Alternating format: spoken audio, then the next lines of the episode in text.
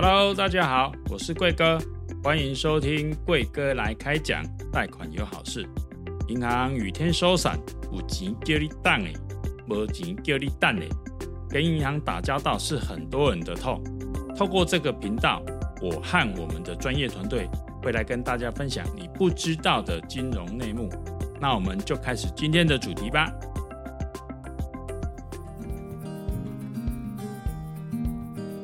大家好，我是好事贷房贷经理江颖如。大家好，我是好事贷房贷经理周景光。我们今天要跟听众朋友分享的是：欠钱可以不用还吗？欠别人钱，或者是别人欠我钱，是不是超过追溯期就没辙了呢？俗话说啊，借钱骨溜溜，偷钱脸悠悠。有些人朋友来找人投资借钱的时候啊，会说得天花乱坠，但等到你要跟他要钱讨钱的时候，他就有一千个理由。那个张学友的歌有没有？然后甚至于声泪俱下，干脆就神隐跑路，让你找不到。对，或者是说有些人呢、啊，在呃，可能很多年前帮家人做保，但是家人过世了以后，居然收到银行的催收通知。因为最近新闻有一些报道，吼，像桃园的陈先生，他在父亲过世后啊。继承了一些遗产，那某天收到银行申请强制执行的一个债权通知，这样才发现哦，父亲担任朋友的一些连带保证人，结果导致父亲走了，那他也成了银行这是追债的对象。陈先生以时效超过了，那拒绝给，高等法院却判决了银行讨的那个时效虽然没有还本金，但是仍然要付往前推五年的这些利息。好，还有十五年的违约金，那总额超过了六百万哦，利息跟违约金加起来可是真的是还蛮多的哦。那所以说，这个债权其实是跟本金是可以分开请求的哦。所以其实，在就是继承遗产的时候啊，其实还是有一些呃流程的部分需要做注意，对不对？就是因为这个担任爸爸担任有人的保证人这件事情，我觉得其实很多甚至连配偶或子女可能都从来没有听过。对，就其实。他没有想到父亲那时候有帮人家做保，嗯哼，对，那有可能现在就是继承继承父亲过世了，继承他的遗产，这个当然是可以，但是相对的，他的债务你会跟着继承下来，对对。那保证人他当然还是有有就是就是有保证效力，他必须要去偿还欠债这个部分，嗯，对，所以他一继承下来之后，他包括连这个部分一起继承了，啊，继承之后，哎，银行发现。哎，好像又有新的对象可以追了，他当然就是下手啦，对，要去追啊。当然，他这个是有上法院去告嘛，他说啊，因为这个是时间已经超超太久了，对对，超过一个时效，时效是十五年的时效，结果不行。可是法院居然说还判说啊，你虽然说超过时效不用还本金，可是你必须要还他的前五年的利息跟十五年的违约金，这些加一加其实也不少，对，所以才听众大家才知道说哦。原来利息跟违约金是可以跟本金分开来计算的。对，大家都熟知，就是说十五年的追溯期，其实它只仅限于就是本金的部分啦。哈，刚刚警官跟我们分享，就是说本金衍生出来的一些利息、违约金呐、啊，银行可以当做它是不同债权。对，那当然它也是要上法院去就是提告的部分。如果法官他也认同，即使过了追溯期，他才能够做追讨嘛，对不对？对。所以，其实您在办银行的任何一个贷款，甚至于办其他人的贷款的时候，它都会有上面写的，就是说。呃，我们这个贷款哈，会如果说你没有缴，会会会加计滞纳金，嗯哼，对，违约金，对对，还这些金，这这这些钱，这些钱的话，呃，它是跟你的原来的那个本金是不同的，对，对你本金当然要还，但是你还要还要被他追讨这些，甚至于利息之外，还有滞纳金跟、嗯、跟这个所谓的违约金。那其实，在银行的合约里面，那个字都很小，你大家签的时候还是要看清楚。不过，当然这个是一定都会有，所以说你如果不借钱，当然是最好；如果要借钱的话，你还是要摸摸鼻子签下去。其实，听众朋友一定会想要知道，如果朋友跟我们借钱呐、啊，但是他欠钱不还，甚至是说已读不回，现在最流行的已读不回，还是说搬家、跑路、神隐，或者是你真的遇到他本人了，他跟你说我就是没钱，嗯。看我就是没钱，那是不是过了这个十五年的追溯期，他赖皮了，我就没有办法再做追讨呢？这就是一个十五年的时效啦。嗯、那你这十五年过了之后，你都要你没有跟他追讨的话，吼，你在这十五年之内，你等于就是这个法律效益会消失，你就是没有这个债权了。嗯、但是当然，如果你有收集到证据，你可以跟法院请求支付命令。好，或者是请求法院要求他要赔钱。那上了司法之后就没有十五年的问题了，司法会判决下来，判决下来之后，对方就一定要在要一定要在这段时间内要给你。这笔资金，如果没给你的话，嗯、你可以申请支付命令，你可以去查封他的一些财产，名下的财产，对对对对对，或者是强制扣薪，这个也是有机会的，就是看法院那边他怎么做判决嘛。如果说真的对方欠你钱没有还，你还是要走法院这一途，用正当的方式来去跟他追讨，嗯、这样子是最好的。嗯、那当然这是很重要的一点，你借钱给朋友，你是不是要一定要立借据？有些人就是朋友，借借个三十三百块、五百块钱、一千块钱啊，你就想要给他这样子 OK 就没有没有没有随手给他就没有写借据。嗯、那你后面要跟他追讨的话，他导师讲他可以赖皮的是没有错，但这当然就是就是可能会毁掉人跟人之间的信任呐、啊。嗯、借小钱就算了，那如果借大钱呢？哎，十万、二十万、五十万、一百万。这个都要立借据会最好，因为这都是证据。嗯、因为上了法院之后，法院就会要求你，你要提出证据，有没有打一些合约？嗯、那也还要有就是支付的证明，嗯、哼你有没有？其实借钱哈，通常是三样东西啦。我们讲三样东西，有这三样东西都有的话，债权就一定会成立。就是第一个借据，嗯、第二个你可以跟他签订本票，嗯，嘿，那就他要欠你多少钱，他就签订一张本票。然后第三就是所谓的支付的证明。嗯，嘿，您您什么时候汇钱给他？你拿现金给他，你要请他签收，还要请他签收，确定他有收到这笔钱。我是建议大家都还是用汇款的方式的，对对，汇款汇款才有记录嘛，嗯、对，才有记录。你汇款给他之后，他有收到，那就是有记录，这样子的话，债权才会成立。那将来如果真的他不还，才有办法去上法院打官司去告的时候，哈，才会有明确的一个证据证明你他是有欠你钱的。嗯哼哼，这样子，大家比较容易就是说，可能没有注意到的地方，就是例如说，他会说啊，你会给我太太，或者是哎，你会给我儿子，或者汇到我其他的银行账户，那借据上又没有特别做注明的时候，就会变成说，可能这样子的债权也会比较有疑虑嘛。对呀、啊，当然还是要注意到这个小细节。像银行，银行贷款也是一样，他贷款只能拨你本人，嗯、或者是你的太太的存折配偶，其他一律不行。对对对，对对，这是规则，哎，这是规则。所以说，这为什么会这样？因为银行本来他们就是对法律比较懂，他们知道。就只能这样做。如果其他的汇到其他的话，可能这债权会变得不成立，嗯，还会这样的一个状况。那还有一些小地方，就是提醒听众朋友，就例如说，像我们在做收证的时候，例如说，真的有人跟你借钱了，那他可能赖皮，你跟他拨电话做录音的时候，要记得请勿监听，好，监听有可能会造成违法的一些行为，或者是说为了讨钱，你可能有。可能口出恶言呐、啊，或者是说可能有伪造文书，好，对方如果到时候变成说他反而向你做提告的时候，也许你要赔给他的费用会超过，可能超过你借给他的钱都有可能。可能啊，对，因为毕竟就是大家在尽量在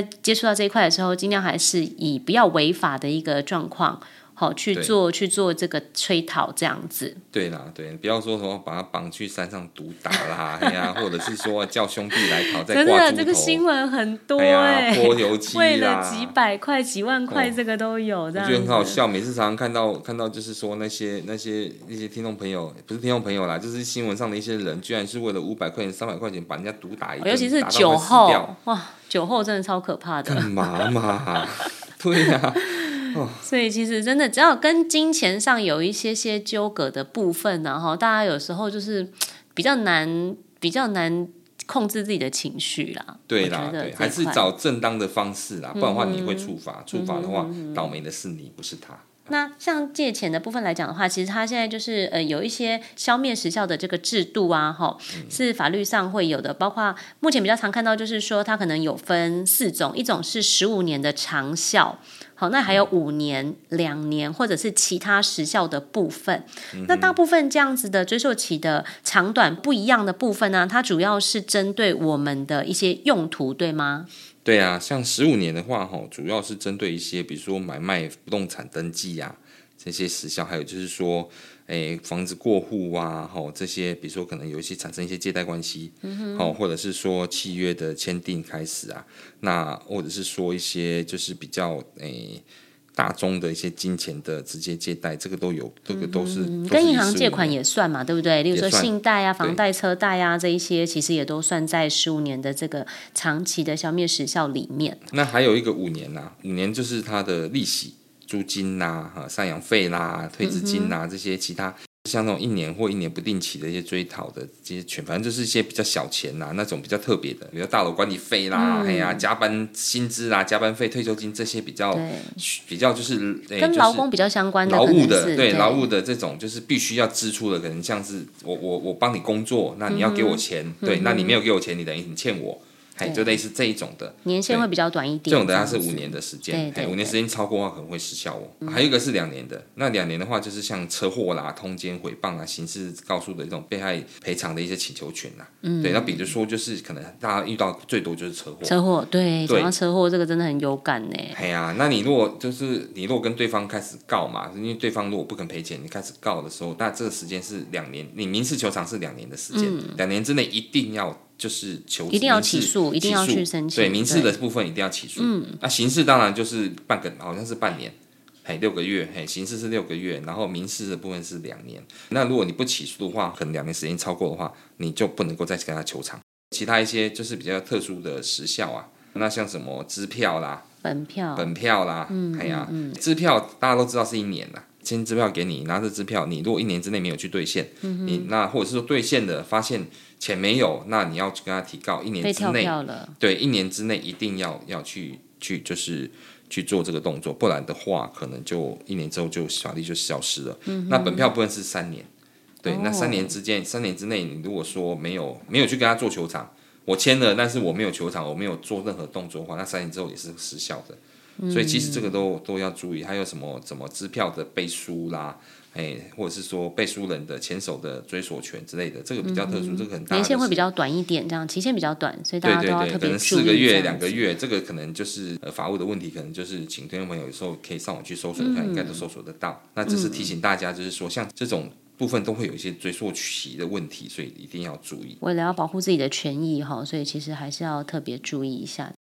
哎，近期呀、啊，我们就是有 YouTube 啊，还有抖音的部分啊，有很多听众朋友跟我们询问啊，就是说，如果欠银行的债务啊，包括就是说可能信贷、信用卡或卡询卡债的部分，放着不管的话会怎么样？哦，这个你欠如果欠银行钱啊，有些人就说，按、啊、照我十五年期最过了，我是不是就不用还了？其实没有哦，银行它会定期去更换债权凭证哦。对，对，它会不断的去跟法院请求，然后定期更换。那因为银行比你还懂。嗯，讲实话，银行他这个是他的法务团队，对对，他比你还懂啊。他们的法务团队都是律师出身，嗯、都是那种就是法务的专专业的人出身的。嗯、那所以说，他一定比你懂，他这个债权要怎么延续，他一定知道。所以这个部分，你如果想说啊，十五年过后，或者是我，或者是好是，比如说可能爸爸妈妈过世了，或者是爷爷奶奶过世了，那如果说你有继承他的遗产，或者是他债务会一起，他们也是会持续跟你追讨。对对对对对，所以其实债务遇到之后，还是要面对它，而不是逃避它。当然，有些人会说，那有些是我父父母亲